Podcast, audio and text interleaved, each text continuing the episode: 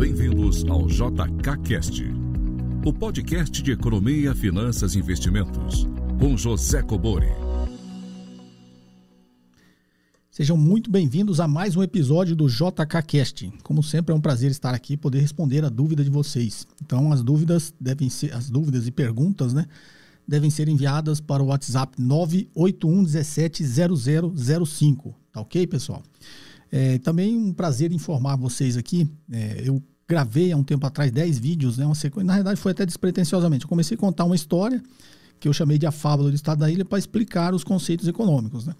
E aí cada vídeo desse que eu gravava explicava basicamente um tema, um conceito. Então eu expliquei ali sobre dinheiro, sobre inflação, sobre taxa de juros, sobre vantagem competitiva, câmbio. Então, eu, e acabou dando 10, 10 episódios lá, né? E vocês carinhosamente chamaram de temporada, primeira temporada. Então, em homenagem a vocês, eu criei agora a segunda temporada da Fábula do Estado da Ilha. E o primeiro episódio foi ao ar na quarta-feira. Então, quem não assistiu ainda, vá lá. É, eu acredito que vai dar também uns 10 episódios. Mas essa segunda temporada eu vou explicar sobre como os mercados funcionam. Né? Então, vou falar bastante aí sobre é, bolsa de valores, mercado de ações, né? ações de empresas, tá? É, vou dar esse conceito aí de, de mercado para vocês é, nesse mesmo formato aí da fábula.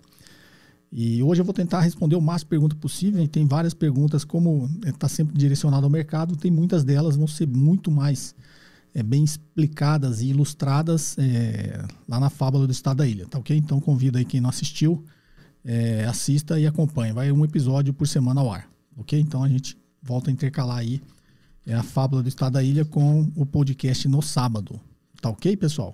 Então, sem mais delongas, vamos à primeira pergunta. Olá, professor Kubori. Meu nome é Rodrigo de Timbó, Santa Catarina. É, queria agradecer ao professor pelo conteúdo compartilhado com a gente no YouTube e vou direto ao assunto, né? As minhas dúvidas seriam como surgem as opções, né?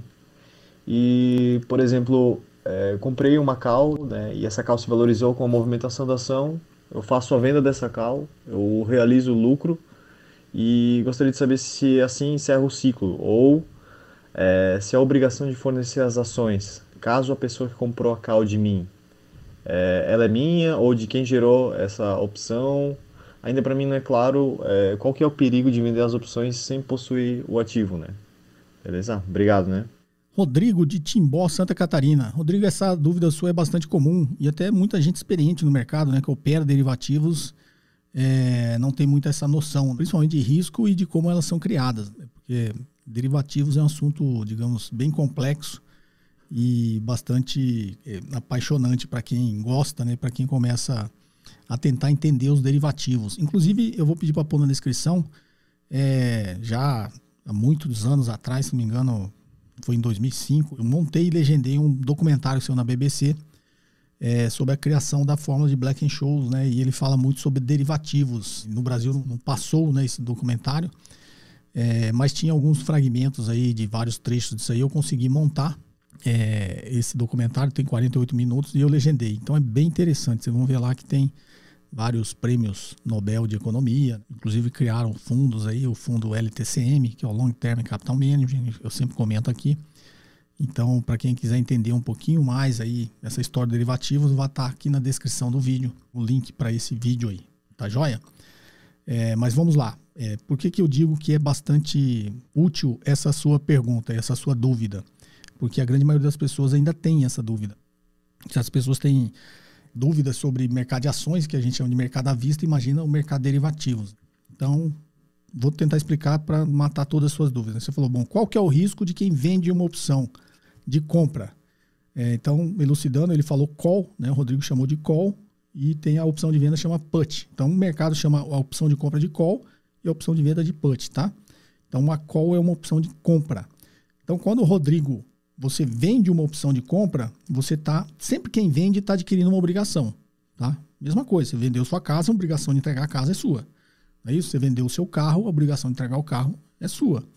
É, e quem compra tem um direito. Então, o mercado de opções, o contrato de opção é exatamente isso. Quem compra tem um direito e quem vende tem uma obrigação, tá?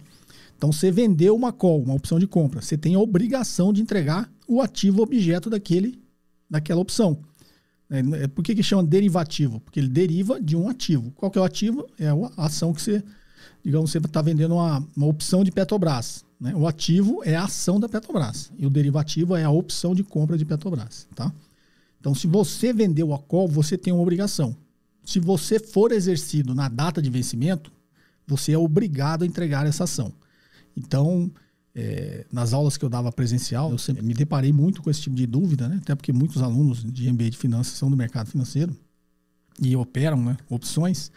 É, então eu sempre fiz questão, vocês me conhecem, eu falo muito sobre risco.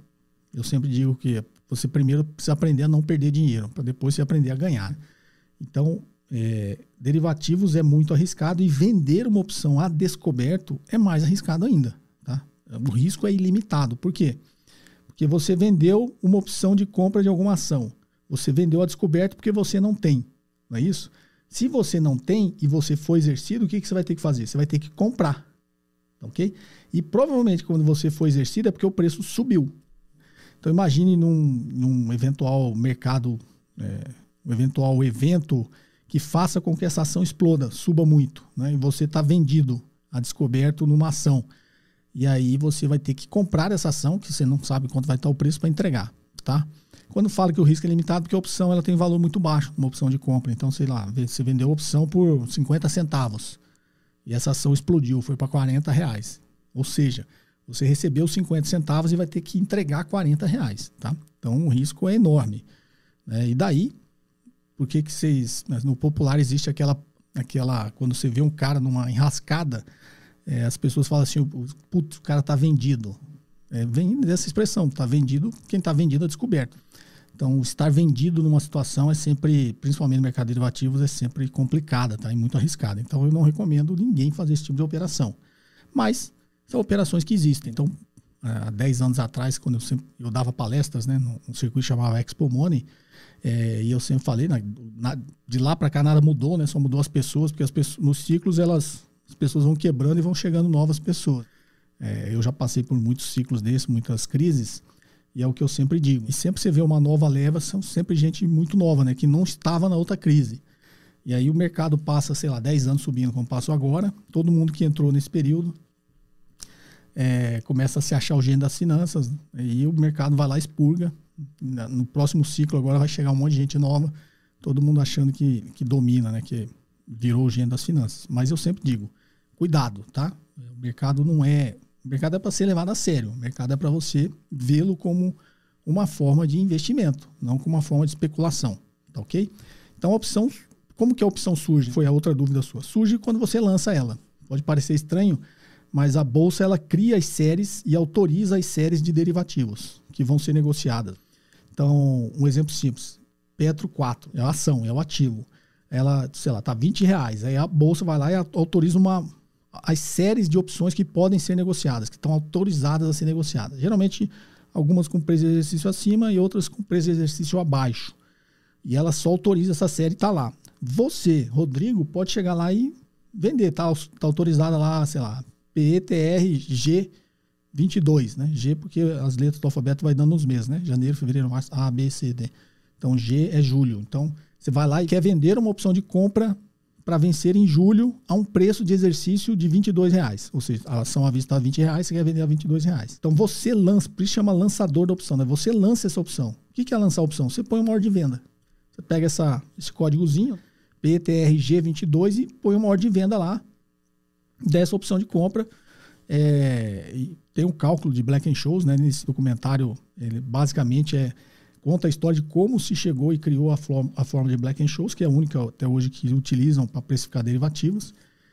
E aí, por essa forma da Black Scholes, para quem opera, sabe, tem, já tem até esse preço aí que é dado pela forma de Black Scholes. Né? Então, digamos, o primeiro que vai vender vai lançar lá é, essa opção a 20 centavos. Tá?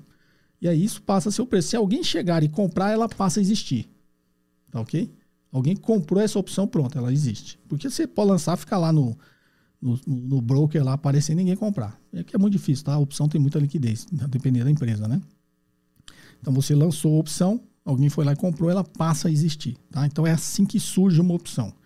É você mesmo que lança ela, tá? Como lançador, novamente, você tem uma obrigação. E quem é o comprador tem um direito, né? Por que, que tem um direito? Porque ele pode não querer exercer esse direito. Né? Que, e por que, que ele não exerceria? Porque a ação não chegou no preço. Então ele comprou sua opção com preço de exercício a 22, sendo que a ação hoje está 20. Porque ele comprou porque ele acha que esse preço vai subir, vai passar inclusive 22. Então imagine quando vencer vai estar tá 24 e ele tem uma opção que lhe dá direito de comprar 22. Óbvio que ele vai exercer, não é isso? E é, o contrário é verdadeiro. A ação não subiu, chegou em 21. Ele exerceria um direito de comprar a 22 uma coisa que está custando 21 no mercado à vista, no mercado de ações, não exerceria. E aí você, como lançador, vai embolsar o prêmio, né, o que você cobrou por essa opção, tá?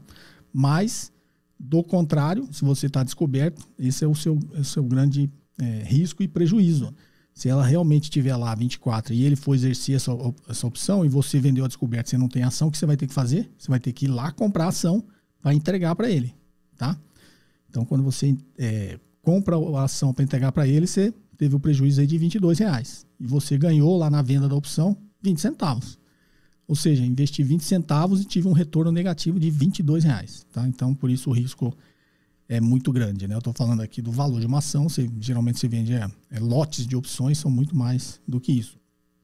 Tá ok, Rodrigo? É, talvez tenha ficado. Derivativos é sempre um, um assunto bem complexo para explicar assim de forma simples em pouco tempo. Por isso eu falo, é, vamos lá no, na fábula do Estado da Ilha que eu vou explicar. Mas deixa eu dar um exemplo aqui para matar a curiosidade é, da grande maioria das pessoas. Tentar contar uma história aqui que, que, que, eu contava nas aulas também, que eu acho que ilustra bastante. Né? Se sempre comparar com o mercado imobiliário e o mercado derivativos, eu costumo brincar com o mercado de automóveis, né? Fica mais fácil de entender, tá? Imagine que aquelas grandes feirões de automóveis é, é a bolsa. Só que ali não é a bolsa de ações, são a, a bolsa de carros. É, toda grande cidade tem, geralmente, um feirão de automóvel. Não tem agora né, na quarentena, né? que a gente entrou nessa crise sem precedentes. Mas antes sempre existia ali os finais de semana o feirão do automóvel. É, você imagine que as agências de carros que vão vender lá são como se fossem as corretoras. Então a bolsa é o feirão de ações. E as corretoras que estão lá né, levando as ações dos seus clientes para comprar e vender né, são as corretoras. Então o feirão do automóvel é a mesma coisa. É um feirão de carros e as agências de automóveis que estão nesse feirão lá comprando e vendendo carro é, para os seus clientes seriam as corretoras, tá? Então imagine agora que você chegou lá e você e tem as pessoas e é o mercado à vista, né? Lembra que eu falei que é mercado de ações é mercado à vista. Então imagine que tenha lá agora um, é, não só as pessoas que têm dinheiro para comprar um carro à vista. Né? Vamos esquecer um pouquinho do financiamento. É, aí chega a pessoa lá e, não, eu queria comprar aqui, mas eu só vou ter dinheiro daqui 30 dias, né? Quer comprar o famoso fiado. É, mas, óbvio, ninguém vai entregar aquela, aquele carro para ele se ele só vai pagar daqui 30 dias. Aí você pode chegar lá é, como um vendedor de uma opção de compra de carro. E a sua corretora, né? Você vai através da sua corretora e fala, ó, eu te vendo aqui uma opção de você comprar esse carro aqui daqui um mês por X reais. E o cara, opa, então vou garantir meu direito agora de comprar daqui um mês. O que, que o, o, o comprador quer? Travar o preço, né? Quer garantir que ele, que ele vai ter aquele preço daqui um mês eu acho que o preço do automóvel vai subir, né? E daqui um mês eu posso até ter o dinheiro e o, preço, o carro ter ficado mais caro. Então vou garantir agora. E aí você vende essa opção de compra de um carro para ele, né? e ele compra essa opção de compra desse carro, tá ok? Só que você vendeu a opção de compra desse carro sem ter o carro. Lembra lá do exemplo? Ah, eu não tinha o um carro. Então, mas eu queria ganhar esses trocadinhos do prêmio da opção, né? É, e aí eu vendi porque quando chegar lá, eu vendi uma opção para ele comprar o carro por 22 mil. Né? O carro custa hoje 20 mil, mesmo exemplo lá do. Estou só usando o mesmo número para ficar mais inteligível.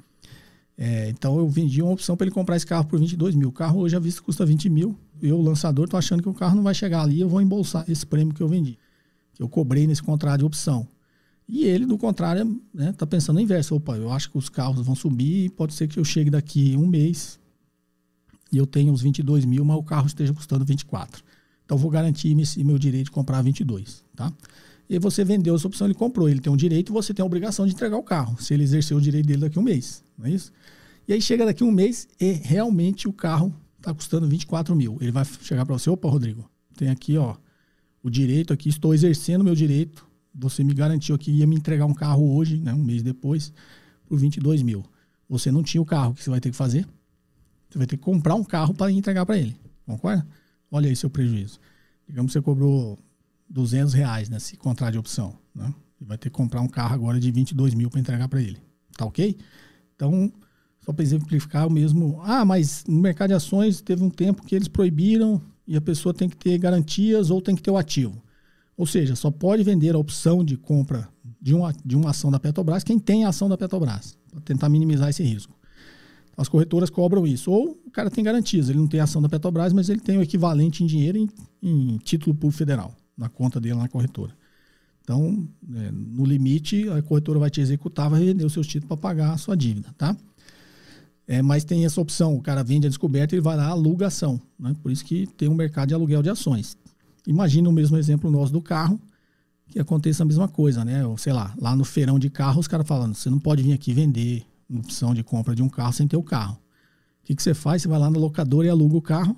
Né? No dia lá que você está vendendo, ninguém vai conferir a documentação, você vai conferir no dia. Se você for exercido entregar o carro, aí você vai ter que mostrar os documentos. Mas já que você precisa só mostrar o carro, você vai lá na, na locadora, aluga um carro, chega lá no feirão de carro, fala, opa, estou vendendo a opção de compra desse carro aqui. Tá ok? E aí chegar no, na data, o mesmo problema, né? O carro não era seu, você vai ter que comprar e entregar. É a mesma coisa na, no mercado de ações, né? O cara alugou uma ação para vender a descoberto, mas a ação não é dele. Lá no final ele vai ter que pagar o quê? Vai ter que pagar o aluguel da ação e vai ter que comprar outra ação para entregar. No carro, mesma coisa, né? Ele vai ter que ir lá na locadora pagar o aluguel do carro, mas vai ter que comprar outro carro também para entregar. Tá ok? Então, é, novamente, daria para ficar muito tempo aqui falando sobre opções, mas vamos aqui prosseguir para responder outras perguntas. Tá ok, Rodrigo? Espero que não tenha complicado demais para você aí. Um abraço. Olá, professor Cobori. Aqui quem fala é Érico, falo de Pisa, na Itália. É, obrigado, professor, pela sua, pelos seus ensinamentos. E eu tenho uma pergunta prática, ainda estou um pouco confuso com a questão de proteção. É, caso eu tenha entrado ali depois da queda, eu tive um ganho até hoje muito alto. Esse ganho é muito mais do que eu esperava, vamos dizer, ou que eu desejaria para um ano inteiro. Eu quero me proteger caso é, para não perder todo esse lucro que eu fiz até agora. Comprando uma opção de venda até o final do ano, não sei, dezembro, novembro, uh, setembro, uh, eu me protejo, correto? Mas como que funciona exatamente isso? Quais são uh, os prós e contras? porque, por outro lado, também eu poderia ter uma reserva de oportunidade e quando caísse, caso caísse, eu seria pronto e apto para comprar. Bom, professor, espero não ter sido muito confuso e qualquer orientação do senhor, é, qualquer esclarecimento, na verdade, vai ser bem-vindo. Grande abraço. Legal, tem bastante a ver com a primeira pergunta aqui, né? Desculpa, fala de Pisa na Itália, mas eu não consegui entender o seu nome. Entendi Fred ou Érico. Engraçado, né?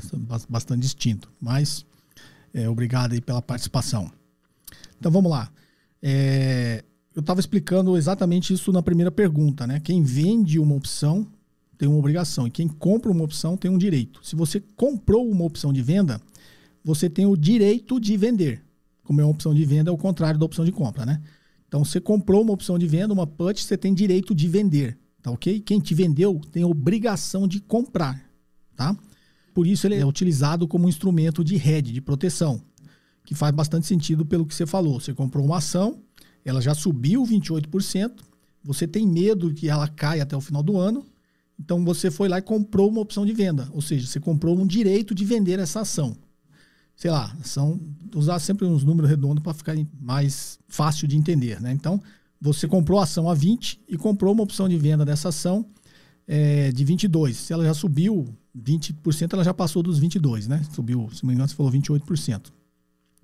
Então você já travou ali que você tem um direito de vendê-la a 22. Então, por mais que essa ação despenque e caia, é, você vai se proteger, né? Você comprou a 20, ela, tá, sei lá, tá 20 e tantos, mas se cair até 22, você tem o direito de vender a 22, não é isso? E aí, quem te vendeu essa opção de venda vai ter a obrigação de comprar essa ação de você.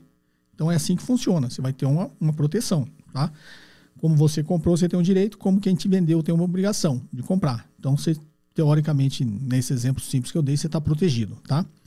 E uma outra forma que você falou é, é fazer uma reserva de oportunidade, ou seja, você juntar dinheiro E caso essa ação caia, você vai lá e compra essa ação mais barata e faz um preço médio que vai te proteger de alguma forma. Esse preço, como a ação está caindo, você vai comprando, ela vai fazendo um preço médio cada vez menor e teoricamente vai isso vai é, amortecer um pouquinho é, o seu prejuízo. É, você tem tem alguns poréns nessa estratégia. Você está partindo do pressuposto que a ação que você comprou é boa.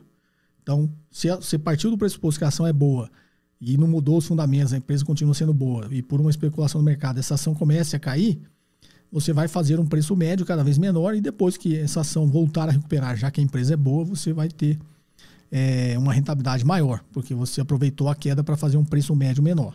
Então, novamente, que eu sempre falo, você está partindo de alguns pressupostos. Você tem que garantir que seus pressupostos estão certos, tá?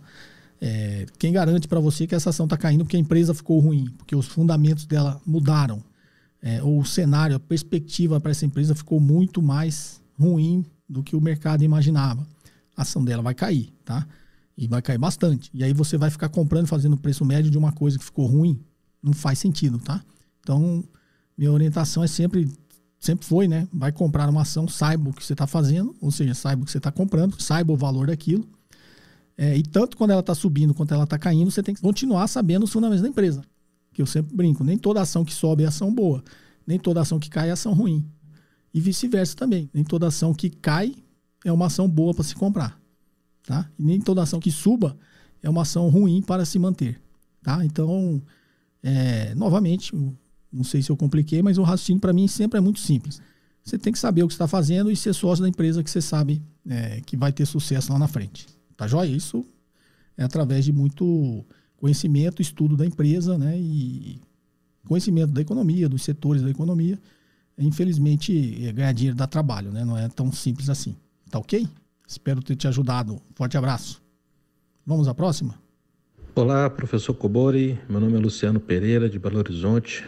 Em primeiro lugar, parabéns aí pelo canal. Obrigado por difundir conhecimento sério, né, com muita sobriedade e lucidez neste mercado aí que está vendendo tanta facilidade em ficar rico. Sem dúvida nenhuma, o senhor está prestando um serviço aí muito nobre em mostrar a realidade, né, de que não é fácil investir sem um conhecimento e estudo dedicado.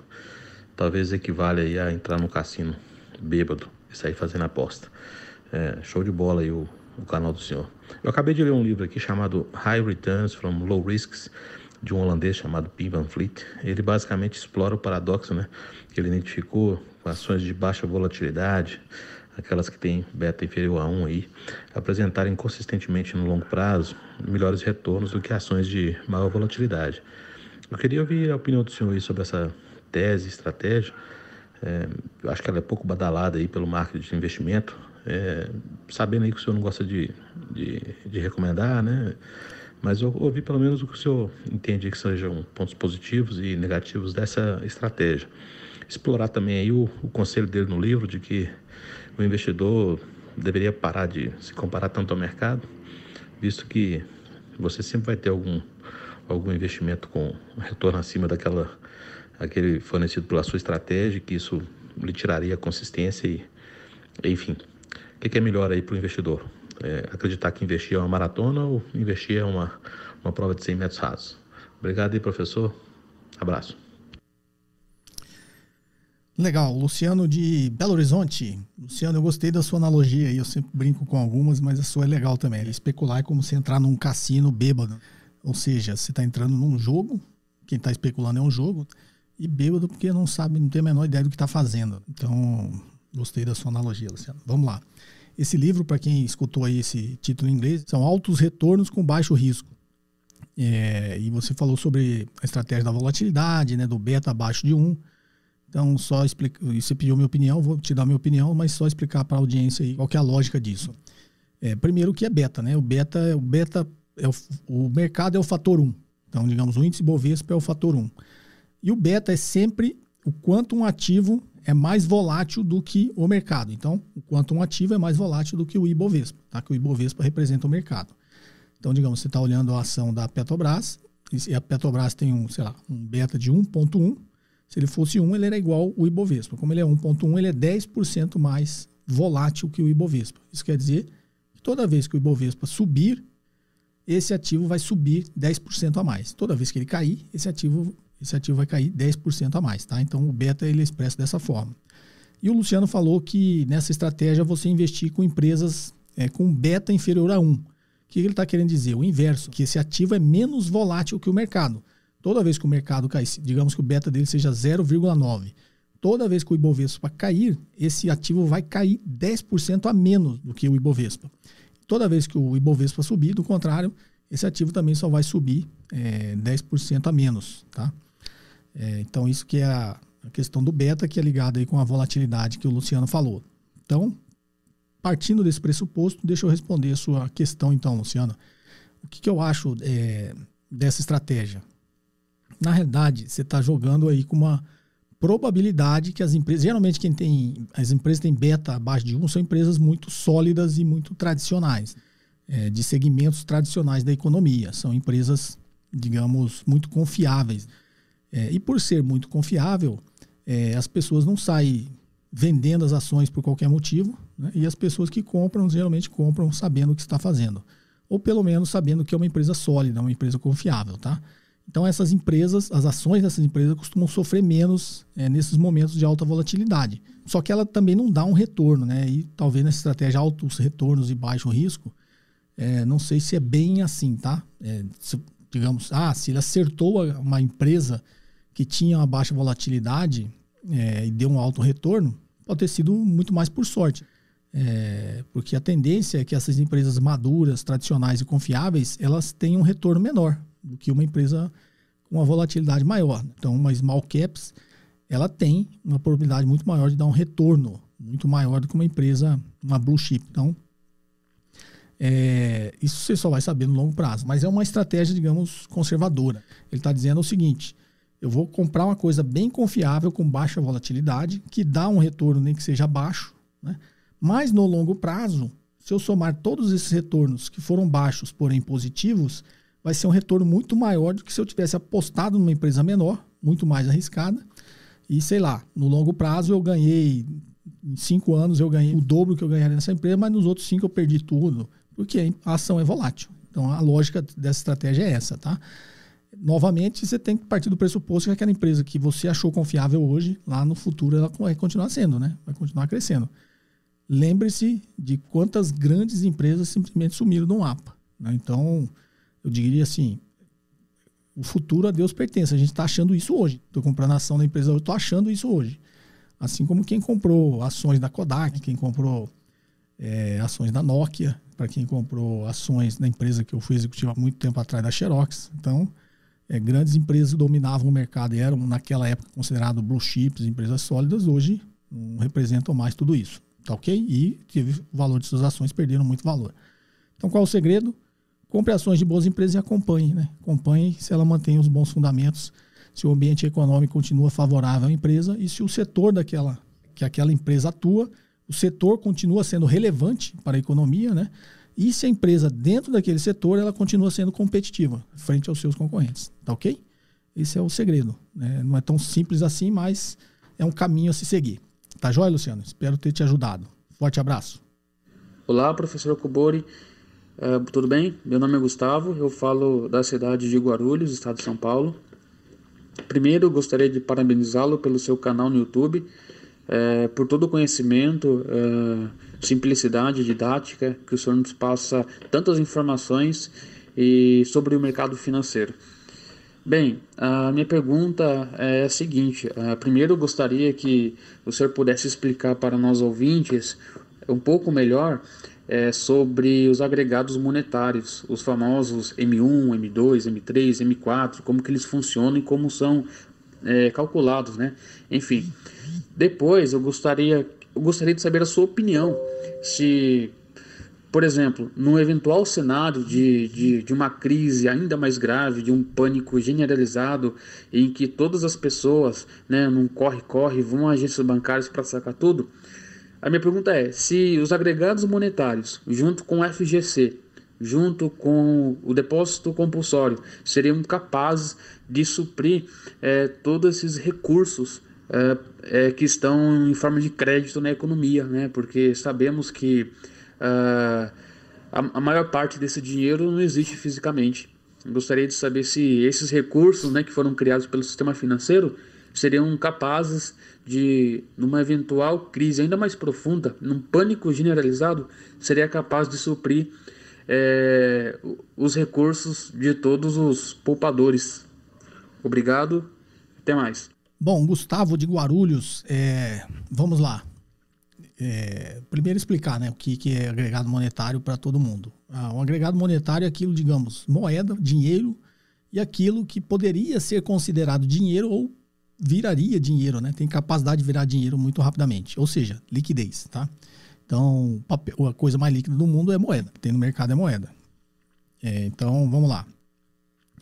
Que são os agregados monetários? Ele tem o M1, o M2, o M3 e o M4, que eles classificam por ordem de liquidez, tá? Então, o M1 é todo o dinheiro em poder do público mais os depósitos à vista. Ou seja, todo o dinheiro que você tem aí no seu bolso agora, Gustavo. E se você tiver o depósito lá no seu banco, é considerado M1, tá? E o que, que é o M2? O M2 é todo o M1 mais os depósitos para investimentos, depósitos a títulos privados, ou seja, depósitos a prazo, né? Você vai ver muita definição que o M2 é o M1 mais os depósitos a prazo. Seria, digamos, um CDB. Você colocou, digamos, todo o dinheiro que você tem no bolso, mais o que você depositou lá à vista. O dinheiro está parado na sua conta, o gerente vem e fala, esse dinheiro seu aqui parado, não quer comprar um CDB? Você comprou um CDB, então você agora vai ter uma parte de depósito à vista e uma parte em depósito a prazo, tá? Então, o dinheiro está no seu bolso, mais o depósito à vista, mais o CDB que você comprou do banco é considerado M2. E o M3? Então, o M3 é o M2 mais as cotas de fundo de investimentos e operações compromissadas com títulos públicos. Não, fundos de renda fixa, tá? Eu, sem generalizar. Por quê? Porque em ordem de liquidez, o dinheiro que está em fundo de renda fixa tem uma certa liquidez, operação compromissada com título público também. E o que é o M4? É o M3 mais todos os restantes né, de títulos públicos que existam. Então, isso é considerado agregado monetário. Agora, a sua dúvida é exatamente numa grande crise, numa crise profunda, se todo esse agregado monetário, né, então traduzindo, se dinheiro em poder público, é, depósitos a prazo, cotas de fundos de investimento em renda fixa, é, operações compromissadas com títulos públicos e os demais títulos públicos existentes no mercado, são capazes a fazer frente do outro lado de quem vem pegar ali o seu dinheiro que ele tem direito, né? Porque o que, que acontece na crise? Eu tenho vários vídeos que eu falo sobre isso. O banco é o que? É um intermediário financeiro. Então o banco tem você que vem aqui deposita dinheiro, compra o CDB do banco, está aqui desse lado. E aqui do outro lado está o cara que o banco está emprestando dinheiro. Emprestou dinheiro para o cara financiar o carro, emprestou dinheiro para o outro financiar um imóvel, emprestou dinheiro para uma empresa financiar o crescimento dela. Então, do outro lado, ele está oferecendo crédito, que é a sua dúvida. Se vem uma crise profunda, você e todo mundo que está desse lado aqui, que é o poupador, vier aqui resgatar o seu dinheiro, se o banco tem condições de transformar tudo isso que está do outro lado em dinheiro e te entregar. Não tem. Tá? Por isso, nas grandes crises, é, ou os bancos quebram, como em várias crises quebraram, ou o Estado, o Banco Central, ele vem, intervenha no mercado e provê liquidez para esses bancos. É isso que são feitos nas crises. Então, uma parte eles provém através do que você falou, o depósito compulsório, que é uma parte do dinheiro que o banco reteve, que eu já expliquei também, né? Você veio aqui depositou 100 reais, compulsório durante muito tempo foi 45, tá? Mas hoje está na faixa de 20, então você depositou 100, o Banco Central ficou com 20 a tiro de depósito compulsório e o banco lá comercial só pôde transformar do outro lado em crédito 80 reais, tá? Então, nesses momentos de crise, todo esse montante que está no Banco Central de Depósito Compulsório, ele pode usar para emprestar dinheiro para os bancos, que é chamada linha de redesconto, tá? Ou ele pode fazer como fizeram na crise de 2008 e estão fazendo agora. Ele vai lá e dá liquidez para o banco comprando ativos do banco. Teoricamente, ativos podres, que não tem liquidez. Então, sei lá, ele emprestou dinheiro para uma empresa aqui, a empresa quebrou aquele, ativo podre. E aí o Banco Central entra aqui provendo, né, injetando dinheiro no balanço do banco para tornar esse que era ativo podre em dinheiro. E aí ele vai poder fazer frente aqui do outro lado é, para a procura de liquidez que tem aqui dos poupadores. Tá ok? Então, objetivamente, respondendo sua pergunta, numa crise profunda isso não adianta. Numa crise profunda, se não tiver o Banco Central, é, os bancos vão quebrar. E por que, que tem essa corrida? Falta de confiança na economia. Por que, que o Banco Central salva primeiro os bancos pequenos? Porque se os bancos pequenos começarem a quebrar, isso vira um efeito dominó. Né? Você é cliente de um banco grande, mas quando você vê quebrou um banco pequeno, depois quebrou outro, nada aconteceu, ninguém foi lá e salvou, você vai lá correndo no seu banco, mesmo ele sendo grande, vai querer tirar o seu dinheiro. Só que todo mundo faz isso ao mesmo tempo, tá? E aí nenhum banco suporta essa corrida aí é, de saques e resgates nos bancos, tá ok? É, era essa a minha resposta. Espero ter te ajudado, tá? Um forte abraço, Gustavo. Olá, professor José Cobora. Quem está falando é o Luiz Augusto de Campina Grande, na Paraíba. Antes de mais nada, eu gostaria de agradecer a sua disponibilidade em responder tantas perguntas e trazer educação financeira por meio dos seus canais nas mídias sociais. Ah, eu tenho duas perguntas. A primeira, referente a uma notícia da BBC de 15 de fevereiro de 2020, que falava sobre o endividamento dos países. E nessa notícia dizia que o Brasil, com retirando o Líbano, certo? É o país que possui a maior dívida pública em relação aos países emergentes. Então, a dívida pública no Brasil, segundo a reportagem, estava em 88% do PIB. No entanto, na mesma reportagem, mostrava que países desenvolvidos possuíam uma dívida pública muito maior do que o Brasil. Por exemplo, zona do euro com 100% do PIB, os Estados Unidos 101%, o Reino Unido 110% e o país mais endividado seria o Japão, com 226% de dívida em relação ao PIB. A minha pergunta é: se existem países desenvolvidos com uma dívida pública tão maior do que o Brasil, como por exemplo o Japão e o Reino Unido, por que o Brasil não pode conviver com a dívida pública maior do que a dívida pública que nós possuímos? Por que, que a nossa dívida então é um problema se tem países com dívida pública maior do que a gente? Essa é a primeira pergunta. A segunda pergunta é se faz sentido, já é sobre outro assunto, se faz sentido a, o Banco Central fazer controle de taxa de juros, no caso a Selic, visando controle inflacionário de ativos financeiros. Eu quero dizer com isso, pensando em evitar uma, inf, uma inflação no preço de ações, fundos imobiliários e outros tipos de ativos financeiros. Luiz Augusto de Campina Grande. Legal, Luiz Augusto. Estava até comentando hoje com a minha esposa que esse vai ser talvez o único ano que não exista, não vai existir festa junina. Eu lembrei porque eu já fui aí na festa junina de Campina Grande. Meu filho morou muito tempo, estudou na Universidade Federal da Paraíba. E eu fui com ele uma vez que eu fui visitá-la aí em João Pessoa e acabei indo na conhecer, sempre tive vontade, né? Conhecer a festa junina de Campina Grande. E estava comentando, infelizmente, essa crise sem precedentes, a gente nunca imaginou é, que não teriam nenhuma festa junina no mundo. Tá todo mundo aí é, nesse distanciamento social. Tá ok? Mas vamos lá, Luiz Augusto. É, a primeira pergunta sua, eu, se não me engano, respondi no episódio anterior ou no máximo dois episódios atrás. Depois você dá uma olhada lá, tá? É, que é so, sobre a dívida pública. Por que, que um país desenvolvido pode ter uma relação dívida-PIB muito maior do que podem os emergentes? Né? Então, a primeira parte da sua pergunta fez sentido. Por que, que o Brasil tem uma dívida maior frente a todos os países emergentes? A, a relação dívida-PIB. Ou seja, está mostrando ali nesse comparativo com os, os países emergentes que ele já tem uma relação muito alta em relação dívida-PIB, tá? E do outro lado, você está comparando com um país desenvolvido. Você não pode comparar país emergente com país desenvolvido. É o que eu explico nesse episódio que eu, eu citei. Depois você dá, dá uma olhada aí, procura. É, mas é, faz bastante sentido. A minha resposta foi: imagine que você não é brasileiro, para não ter esse lado patriótico. Imagine que você é um cidadão do mundo. Você compraria dívida do Japão ou você compraria dívida do Brasil? Você sabendo que o Japão deve mais de 200% do PIB dele e o Brasil deve 80% do PIB dele, mesmo o Brasil tendo essa relação muito melhor. Os dois países vão lá e pedem dinheiro emprestado para você. Para quem que você emprestaria? A resposta tem tudo a ver com a confiança e a credibilidade, tá? Economias maiores, países desenvolvidos, é, contas públicas, é, se não sob controle, mas com controle muito melhor do que as contas públicas no Brasil. Um Estado talvez mais enxuto, né? É, enxuto, gente, nunca se confunda com enxuto com esse negócio de defender Estado mínimo. Não. O Estado tem que ter o tamanho necessário. Né? Não pode ser nem Estado máximo nem mínimo. Tem que ser um Estado necessário, tá? Então, quando eu falo um Estado enxuto, não é o que eu estou falando de Estado mínimo. Estou falando que é um Estado que sabe alocar bem os seus recursos né, e sabe ser produtivo com o mínimo de recursos possível. Um exemplo, sei lá, o Estado tem um milhão de servidores públicos. Será que ele não poderia funcionar com 700 mil, isso é um estado enxuto. Ele pode continuar do mesmo tamanho, mas ser um estado enxuto, tá? que é o que você vê em países desenvolvidos. O exemplo que você citou do Japão. O Japão, eu morei lá, né, eu sei te dizer que lá eles levam as coisas muito mais a sério que no Brasil. É, eles têm um zelo muito maior com o dinheiro público, tá? E por isso é um país mais confiável. Se ele vier te pedir dinheiro, com certeza você vai emprestar para ele.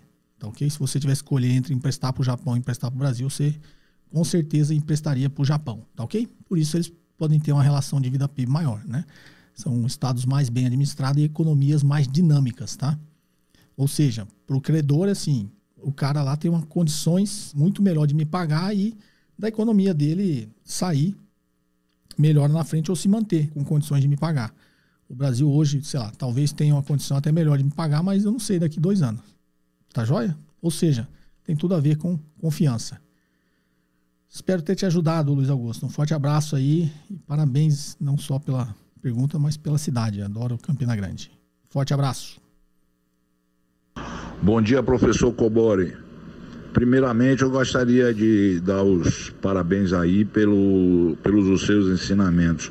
Meu nome é Antônio, eu estou falando de Manaus. Na verdade, eu tenho duas perguntas. Bom, a primeira, segundo a estratégia buy and hold, nós devemos fazer aportes constantes, de preferência mensais ou semanais, como o investidor puder. Né? Só que ele diz que não importa o preço, que a gente tem que estar de olho é nos dividendos. Então, escolher uma empresa boa e fazer aporte constantes.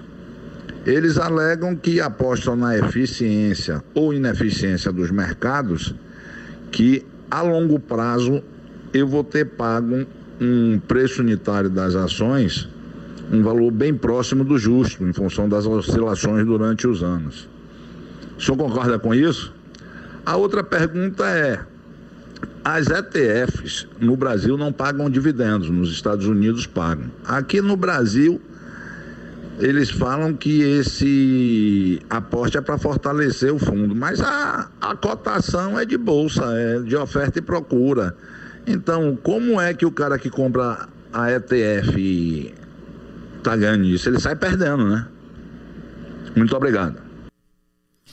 Antônio de Manaus. Legal, Antônio. Vamos lá. As pessoas, eu sempre falo, às vezes pensam que eu que eu conheço quase tudo. Eu já morei em Manaus também e, e gosto muito daí. Passo todo ano aí. Tem uma, uma, equipe nossa aqui que pesca uma vez por ano aí em Barcelos e a gente passa uma noite em Manaus.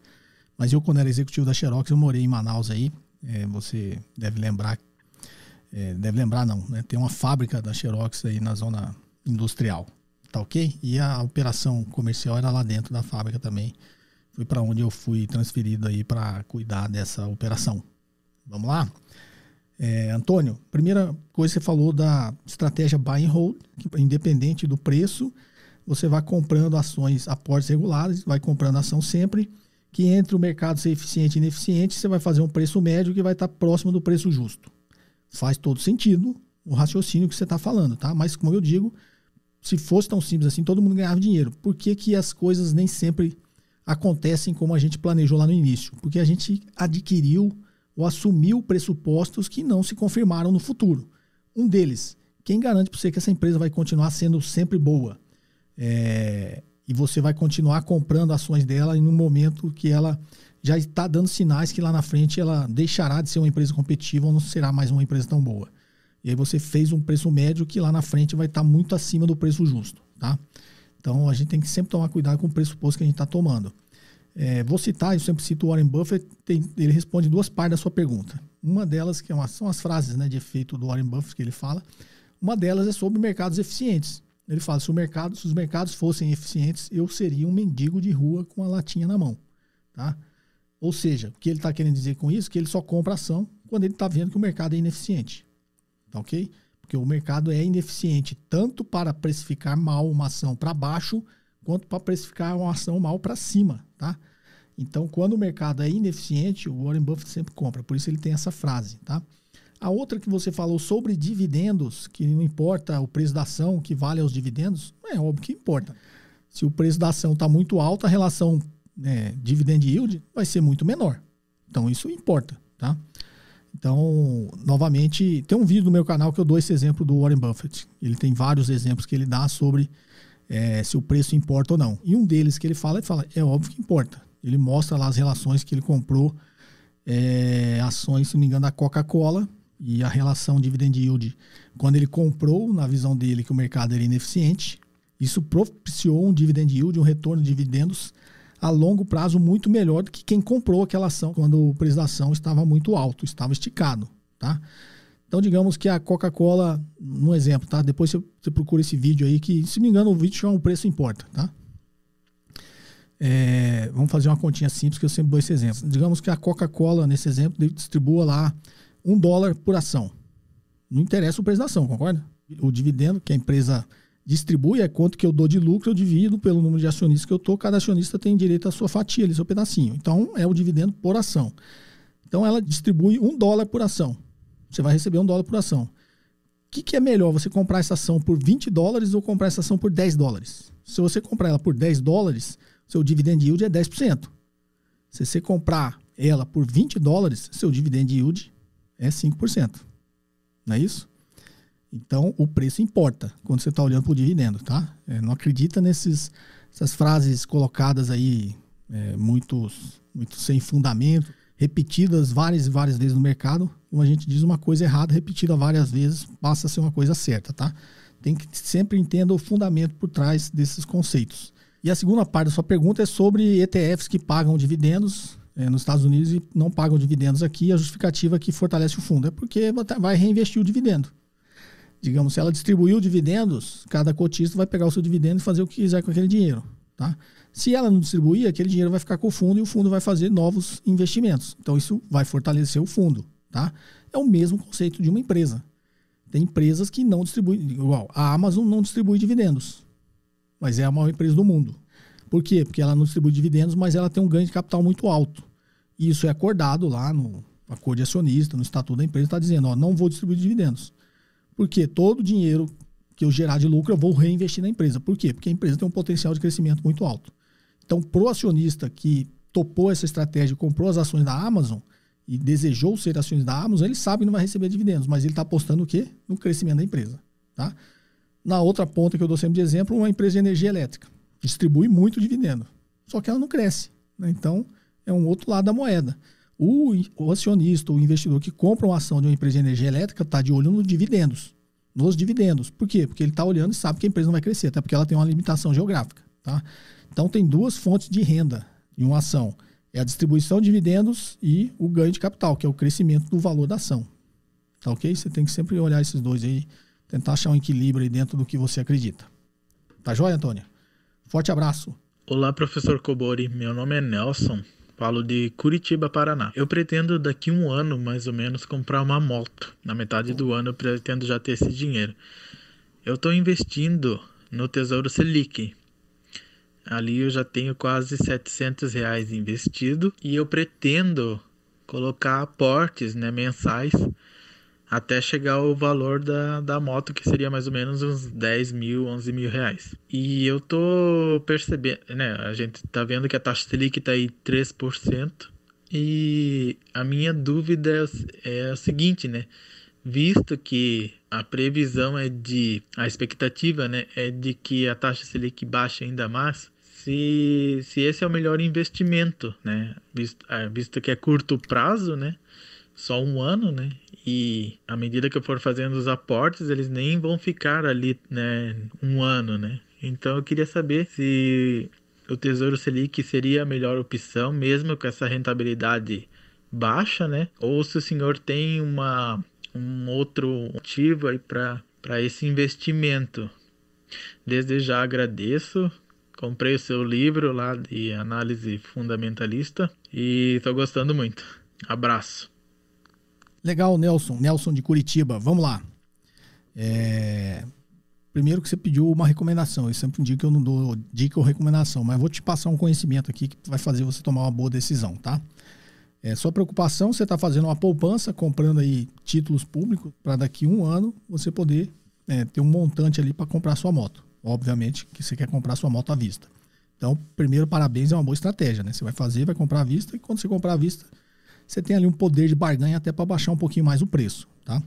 E aí você quer saber o que, seria mais seguro, porque você não pode correr o risco. Você compra uma ação, é, vai comprando ações, daqui um ano a bolsa despencou, daqui um tempo e daqui um ano não voltou ainda o valor da sua ação. Você perdeu dinheiro. Então isso eu não recomendo. E aí tem um caminho entre o que é muito arriscado e o que não é nada arriscado. Então, o que, que é livre de risco? A LFT, né? o Tesouro Selic. Você vai ter uma rentabilidade baixa, mas vai ter. Vai ser positiva. Tá 3%, talvez caia, vai para 2%, ninguém sabe, depois vai cair, se vai voltar a subir, mas é, você vai ter uma rentabilidade baixa, mas você terá uma rentabilidade. Ela será positiva. Tá? Então, isso você tem que levar em consideração. E é considerado um ativo livre de risco. Você não vai tomar um cano é, do governo. Tá? Por que não? Novamente, porque é ele que imprime dinheiro. Se você tiver uma máquina de dinheiro no seu quarto, você não vai deixar de pagar ninguém. Tá? Então, você vai receber um ativo livre de risco, você vai receber 2%, 1,5%, mas vai receber. Tá? Se você está calculando seus aportes lá na frente você vai ter dinheiro recebendo ou não uma boa rentabilidade para comprar moto, faça dessa forma. Você vai comprar, se tiver uma boa rentabilidade, no mínimo você vai ter, digamos, é, um, uma pequena sobra ali, né, dessa, dessa sua aquisição da moto, tá? É, para você começar a caminhar para ativos mais arriscados, você tem que ter conhecimento, tá? Porque está colocando em jogo um sonho seu, um desejo, ou um plano seu, que é comprar a moto daqui a um ano. Então, para você colocar esse sonho, esse plano em risco, você tem que saber o que está fazendo. E saber o que está fazendo é ter conhecimento para começar a avaliar outros tipos de ativo. Tá? Eu vou te dar assim, um, um conhecimento que talvez possa te ajudar. Eu não, eu não recomendo você sair dos ativos livres de risco, tá? Para não colocar o seu sonho aí é, por água abaixo, né? Não correr esse risco de colocar o seu sonho por água abaixo. Mas vamos ficar nos ativos de risco. Uma LTN, uma LTN é um título pré-fixado, tá? Então, digamos, você compre ele hoje e você vai receber. E a LTN é de curto prazo, tá? Você vai ter LTNs vencendo lá em janeiro, em fevereiro, em abril, em março, você vai ter lá. Se você olhar as séries de LTN, que é o tesouro pré-fixado, você vai ver que tem vários, você vai casar uma LTN com o prazo que você tem. Né? Então você vai, você vai precisar comprar a sua moto em abril do ano que vem. Você vai lá e compra uma LTN que vence em abril do ano que vem. Tá? E aí, a LTN é um título pré-fixado, você vai comprar ela por um valor e sabe que vai receber mil por cada LTN lá na frente. Tá? Provavelmente essa taxa aqui já está embutido essa provável queda, uma parte dela, mas não está embutido tudo, tá? Então você vai, digamos, já é, fechar essa sua rentabilidade, sei lá, em 2,5%, tá? Então você já garantiu, livre de risco, título pré-fixado, vai vencer lá no dia que você vai precisar do dinheiro, você vai resgatar a mil cada uma, é, a moto custa 10 mil, sei lá, você comprou 10 LTN, você vai ter 10 mil reais, tá? E você comprou agora, sei lá, por 900 e alguma coisa, né? Para dar os 2,5%. Então, essa é uma boa estratégia, tá? Por quê? Porque você, como existe uma expectativa da taxa ser cair muito e daqui a um ano talvez a economia não ter se recuperado, você tem oportunidades nesse título. A taxa Selic não, você vai receber Selic lá, é um título pós-fixado. Na LTN você tem uma oportunidade. Se ficar volátil, subir, cair, subir, cair, não interessa. Se levar até o vencimento, você vai receber os mil. Mas você tem uma oportunidade que se a taxa começar a cair mais do que o mercado imagina, esse título vai render mais. Você tem a oportunidade de, no meio do caminho, antes do vencimento, sair desse título. Tá? Então imagine que você comprou com a taxa de 2,5, pré-fixada hoje. Então, eu sempre ponho aquela fórmula lá para vocês quando eu falo, né? Uma LTN, é, é, o preço que você vai pagar hoje é igual a mil dividido por 1 mais a taxa. Então, é mil dividido por 1,025, que é 2,5%, não é isso? Então divide aí 1000 por 1,025 vai dar um valor. Tá ok? O que, que vai acontecer? Se a taxa de juros cair mais do que 2,5%, o preço do título vai subir. Tá? Não vai subir do mil, vai subir em relação ao que você comprou hoje. E aí, quando você refizer essa conta, a sua taxa já está maior que 2,5. Tá? É, você tem a oportunidade de sair antes e já embolsar essa rentabilidade. Tá? Você só não pode correr o risco de sair antes e depois começar a querer fazer isso sempre, que aí você vai estar especulando, você vai estar querendo adivinhar alguma coisa. Então, como você já tem a data, compre uma LTN. No período que essa LTN, você for carregando essa LTN até o dia que ela vencer, pode ter uma oportunidade. Tá? Se tudo der errado, você vai receber os mil lá no vencimento. Seria talvez uma alternativa que você teria aí a, ao título pós-fixado. Tá joia? Espero ter te ajudado aí torço aqui para você realizar o seu sonho aí de comprar essa moto. Forte abraço, Nelson. Vamos lá? Agora é pergunta em texto. Tirar o óculos. Bom dia, professor Cobori. Meu nome é Humberto. Sou de Patos de Minas. Sempre me perguntei o motivo das pessoas darem tanta importância para EBIT e EBITDA. No fim das contas, o que remunera o acionista não é sempre o lucro líquido? Qual o sentido de olhar o resultado antes dos descontos que dificilmente deixarão de existir e a empresa não pode fazer muito a respeito? Obrigado e parabéns pelo canal, sempre direto ao ponto. Legal, Humberto, de Paz de Minas. Novamente, para contextualizar, pessoal, é, são duas siglas que o mercado usa muito, mercado financeiro. Então, para quem se interessa, principalmente sobre avaliação de empresas, é, é uma sigla em inglês, tá? O EBITDA é o Earnings Before Interest, Tax, Depreciation e Amortization. O lucro antes dos impostos, dos juros, da depreciação e da amortização. E aí o EBITDA, o EBIT, né? É EBIT, só tira o depreciação e amortização, tá? E aí a pergunta do Humberto é o seguinte: por que, que o mercado fica olhando isso se que, o que interessa para o acionista é o lucro líquido? Porque o fluxo de caixa do acionista é o lucro líquido. Tá? Então vou dar nada melhor para você entender, como você falou, direto ao ponto, que uma história. Tá? Eu conto sempre essa história, até um estudo de caso que eu tenho é, nas aulas que eu dou de M&A, tá? de fusões e aquisições. Quando a gente. Eu estou falando de outros assuntos, eu acabo citando esse exemplo, porque esse exemplo serve para você entender muita coisa. Tá? Então vamos lá. Para quem é mais antigo, é, lá em 2006, se não me engano foi 2006, a Sadia fez uma oferta hostil para comprar a Perdigão. Então, uma hostile takeover, né, que é uma oferta hostil. O que é uma oferta hostil? Ela negociou com a administração da empresa. Ela foi e fez uma oferta hostil para adquirir a, a, o controle da empresa de forma hostil. Não deu certo porque lá naquela época era uma, uma novidade no Brasil, né, não tinha tido muito caso assim. E a Sadia trocou lá o pé pelas mãos, né? E nessa aula que eu dou de fusões e aquisições é porque tem vários detalhes técnicos ali que a gente analisa o que foi feito de errado nessa tentativa de aquisição hostil, tá? Porque tem uma parte da minha disciplina lá que eu falo só sobre aquisição hostil. Então, mas isso aí serve para você entender isso. E aí a Sadia fez essa oferta, não deu certo, né? passou no dois anos, veio a crise do subprime, a Sadia, para quem é mais antigo, lembra, ela teve um prejuízo lá de 2 bilhões de dólares que ela fazia com operações em derivativos. E aí o jogo mudou. Aí foi a Perdigão que comprou a Sadia, que virou hoje a BRF, né, que todo mundo conhece, tá? Então, é uma, é uma história legal porque a Sadia tentou comprar Perdigão, os dois eram ultra concorrentes, né, inimigos. Então a Sadia tentou comprar Perdigão, é, não conseguiu, deu, deu errado, passou um tempo, a Sadia entrou em dificuldade, a Perdigão comprou a Sadia. Então é uma história bem legal assim de a gente conhecer em detalhes. Mas por que, que isso vai ilustrar o que, a sua pergunta? Por que, que os acionistas, os investidores gostam de olhar o EBIT e o EBITDA ao invés do lucro líquido? Até porque o que interessa para o acionista é o lucro líquido, que é o fluxo de caixa do acionista. Então vamos lá. Por que, que eu falo isso, tá, pessoal? Só para vocês contextualizar também. Você vem lá na DRE, é uma lógica, né? Receita bruta menos imposto sobre vendas, receita líquida. Então a receita líquida é a receita da empresa, tá? Porque receita bruta ainda tem essa parte do imposto que não é da empresa, é do, do governo, tá? Então a receita líquida é da empresa, é vendas. E aí, receita líquida menos os custos, se for indústria, dos produtos vendidos, se for comércio, da mercadoria vendida, se for empresa prestadora de serviço, dos serviços prestados. Então, receita líquida menos esses custos vai dar a primeira linha de lucro, lucro bruto. Lucro bruto menos as despesas operacionais, ok? Despesas operacionais é aluguel, é, comissão de vendedor, despesas administrativas, despesas gerais, que é uma despesa operacional para a empresa funcionar. Aí vem segunda linha de lucro, lucro operacional. Tá? Depois de lucro operacional, vem despesas e receitas financeiras. O que, que é despesa financeira? Pagamento de juros. Então tem lá, eu sempre falo capital terceiros. A empresa tem dívida com o banco. Então ela vai pagar os juros. Esses juros que ela paga é lançada ali como despesa financeira. Por que, que o capital terceiro tem benefício fiscal? Porque os juros que você vai jogar lá vai é, diminuir a base tributável. Então deu ali o lucro operacional, né, menos despesas financeiras, é, lucro operacional antes do imposto de renda. Aí vem o imposto de renda, é, é lucro líquido, tá? Então por que, que o Humberto falou? O lucro líquido ali é o que sobra no final que vai para o acionista. Os juros é o fluxo de caixa do capital terceiro, do credor, tá ok? Então por que que, a dúvida dele, por que que eu fico olhando aqui para o lucro operacional ao invés de olhar para o lucro líquido? Voltando aqui então agora o exemplo da Sadia.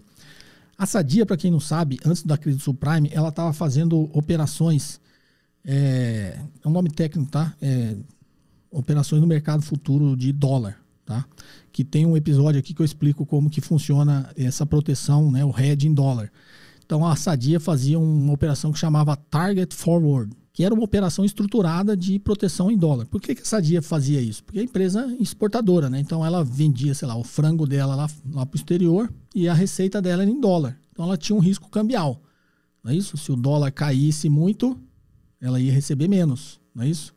E se o dólar subisse muito, ela ia receber mais.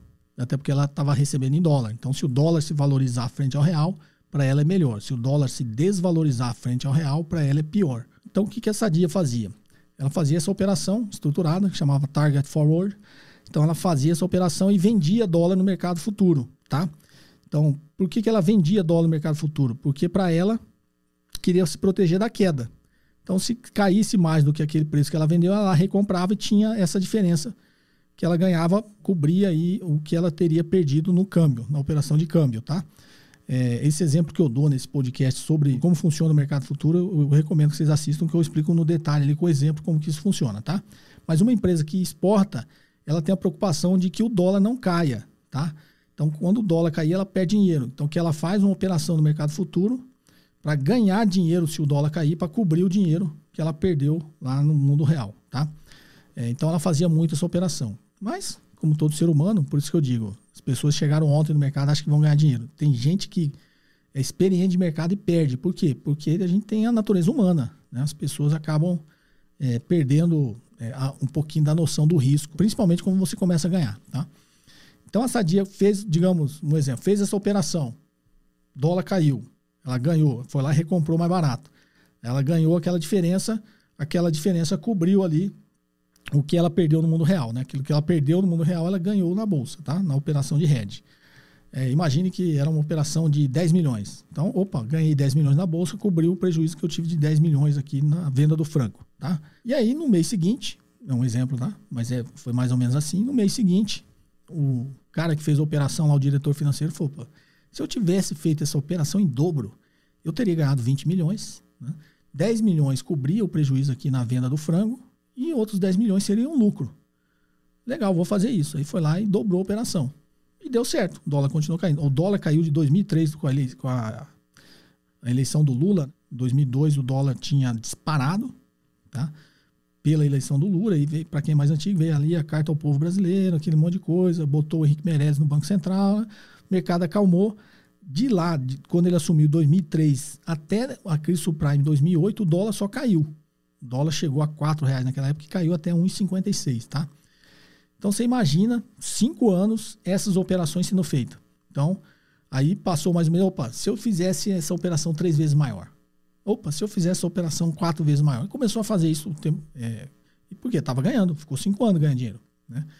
É, eu sempre brinco, quando você está ganhando, você é, é, sempre bajulado na operação dessa empresa. Né? Era o gênio das finanças tal, só devia é, almoçar lá do lado do presidente da empresa, tá? Mas foi só uma coisa que deu errado ali, quebrou o negócio, né? Quebrou a empresa, tá? Então, o mundo real é assim, tá, gente? Para esse pessoal que gosta de ficar fazendo trade, ficar fazendo day trade, comprando e vendendo, não se iludam. Se você tá ganhando dinheiro agora, não se iluda, tá? Um dia você vai perder.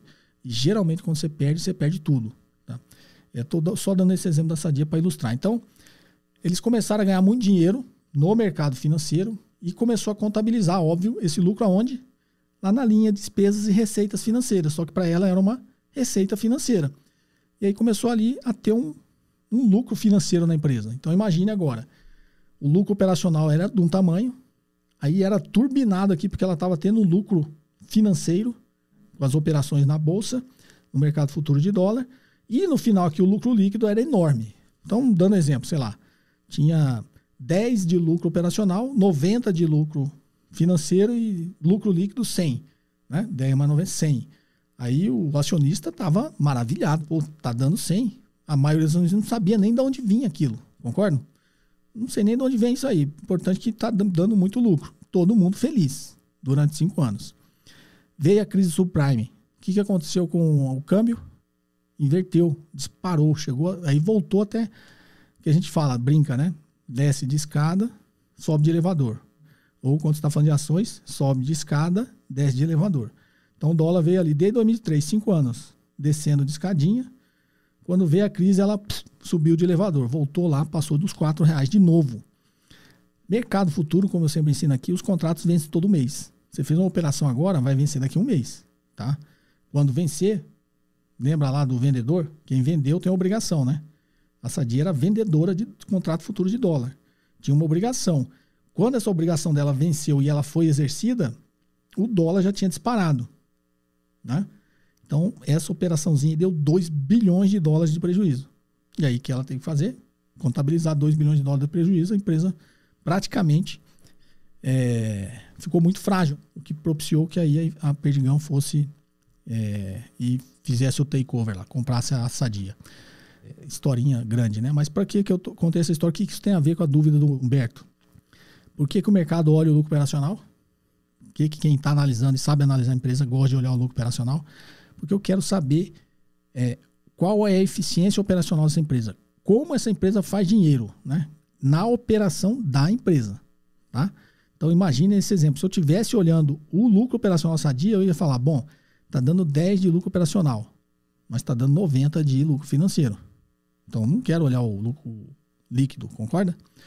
Qual que seria a minha conclusão se eu fosse um, tivesse avaliando essa empresa para comprar, para investir, para qualquer coisa, para recomendar? Eu ia falar, ó, essa empresa, ela ganha 10 milhões vendendo frango e ganha 90 milhões no mercado financeiro, no mercado futuro de dólar. Qual seria o meu sentimento como investidor, como avaliador? Uma hora esse negócio vai dar errado. Até banco faz essa operação e dá errado, imagina uma empresa de alimentos ela deixou de ser uma empresa de alimentos nessa época, virou uma empresa financeira.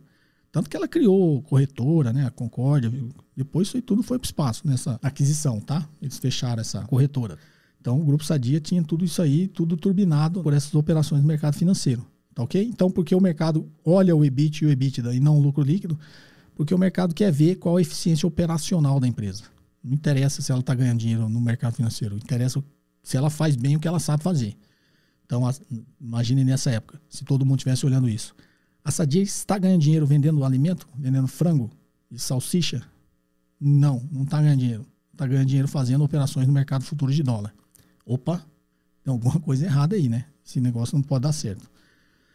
Tá joia? Desculpe o alongamento aí, mas vocês sempre dizem que gostam das minhas histórias e eu gosto muito de contá-las. Vamos lá para a próxima pergunta.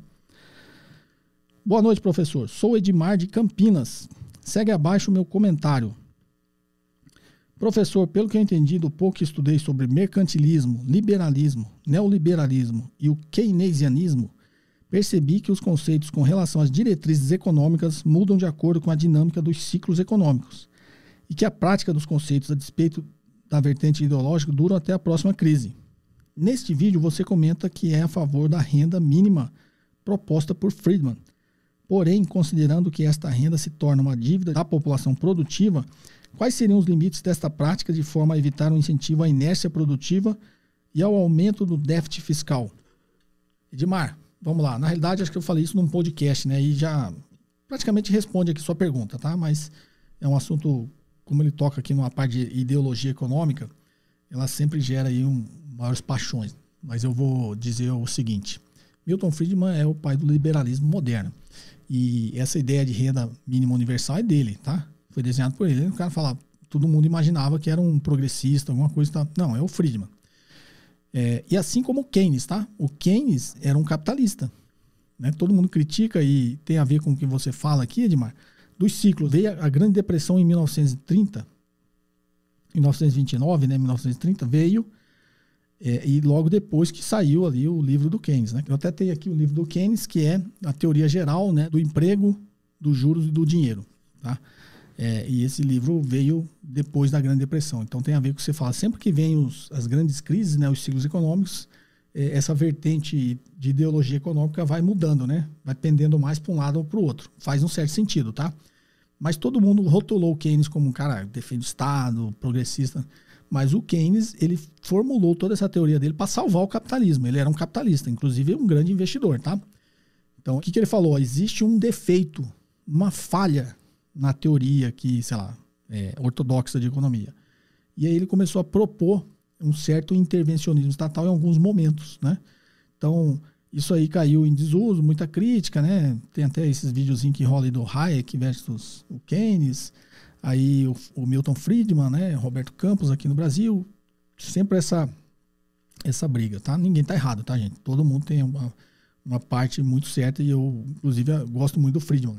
E aí o Milton Friedman, dentro dessa teoria dele, tá? Da renda mínima universal, o que ele também estava admitindo, assim como Keynes? Que existe uma falha é, existe uma falha na economia que o liberalismo moderno, né, o liberalismo moderno, teria essa solução para, digamos, tentar corrigir essa falha. E falha existe, né? Então, não sei se estou complicando muito, é, é até o que eu falei no outro podcast. Por que, que o Friedman propôs a renda mínima universal?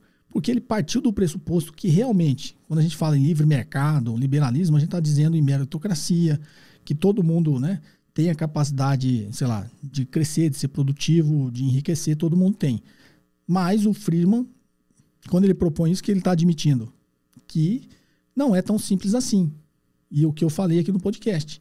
Eu não posso me comparar com uma pessoa que não teve a mesma oportunidade que eu. Né? Imagina a pessoa que nasceu numa classe baixa, não tem nem pai nem mãe, ou só tem o pai, ou só tem a mãe, teve que trabalhar desde criança, não pôde estudar, né? Ele precisava trabalhar para comer, não sei o quê. E aí eu vou falar que esse cara tem a mesma capacidade de competir comigo no mercado de trabalho, ou no mercado empreendedor, ou numa empresa. Sinto muito, né, gente?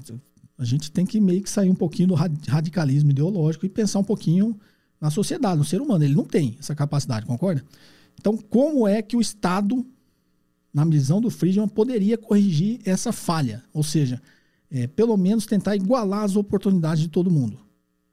É, dando uma renda mínima universal, que é mais ou menos o. seria, sei lá, Bolsa Família, né? Só que ele propõe ali como financiar isso, tá? Edmar, aí não tem muito a ver com o déficit fiscal que está falando. Eu até recomendo também você assistir esse outro podcast que eu expliquei um pouquinho isso. Então, o que, que eu estou dizendo? Existe uma falha na sociedade, no mercado, na economia, em que uma pequena parcela da população já saiu em vantagem saiu numa corrida aqui de 800 metros, ele já saiu lá, no, lá com 400 metros de vantagem. Como é que eu acho que o cara vai sair lá do zero e vai alcançar esse cara e chegar lá no 800 junto, pelo menos? Não vai. Então, o que, que o, o liberalismo do Friedman propunha? Não tem como você dizer que está todo mundo igual, existe a falha, e como é que o Estado tenta é, melhorar né, é, essa igualdade de oportunidades? Oferecendo uma renda mínima universal, que é o quê? que foi o início lá do Bolsa Escola, depois virou Bolsa Família, tá?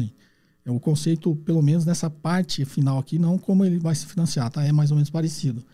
Eu preciso propiciar que essa pessoa não precise trabalhar quando tiver como criança. Só que ele precisa trabalhar para ajudar a família, para ajudar os pais. Eles precisam comer. Né? Então, o que, que eu posso fazer, eu, Estado? Eu propicio uma renda mínima universal para essa família. Ok? Essa família, tendo uma renda mínima universal, ela pode fazer com que o filho não trabalhe ela pode deixar o filho estudar. Que eu falei antes do Bolsa Família, era o Bolsa Escola, tá? E essa família que recebia o Bolsa Escola, ela teria para receber comprovar que o filho estava estudando. No final, qual era o objetivo? Era que a criança estudasse. Para quê? Para quando ela chegasse na vida adulta, ela tivesse pelo menos um patamar de, de oportunidade muito parecido com a pessoa que nunca precisou trabalhar quando criança. Né? Tem gente, inclusive tem gente que não trabalha nem depois de adulto, né?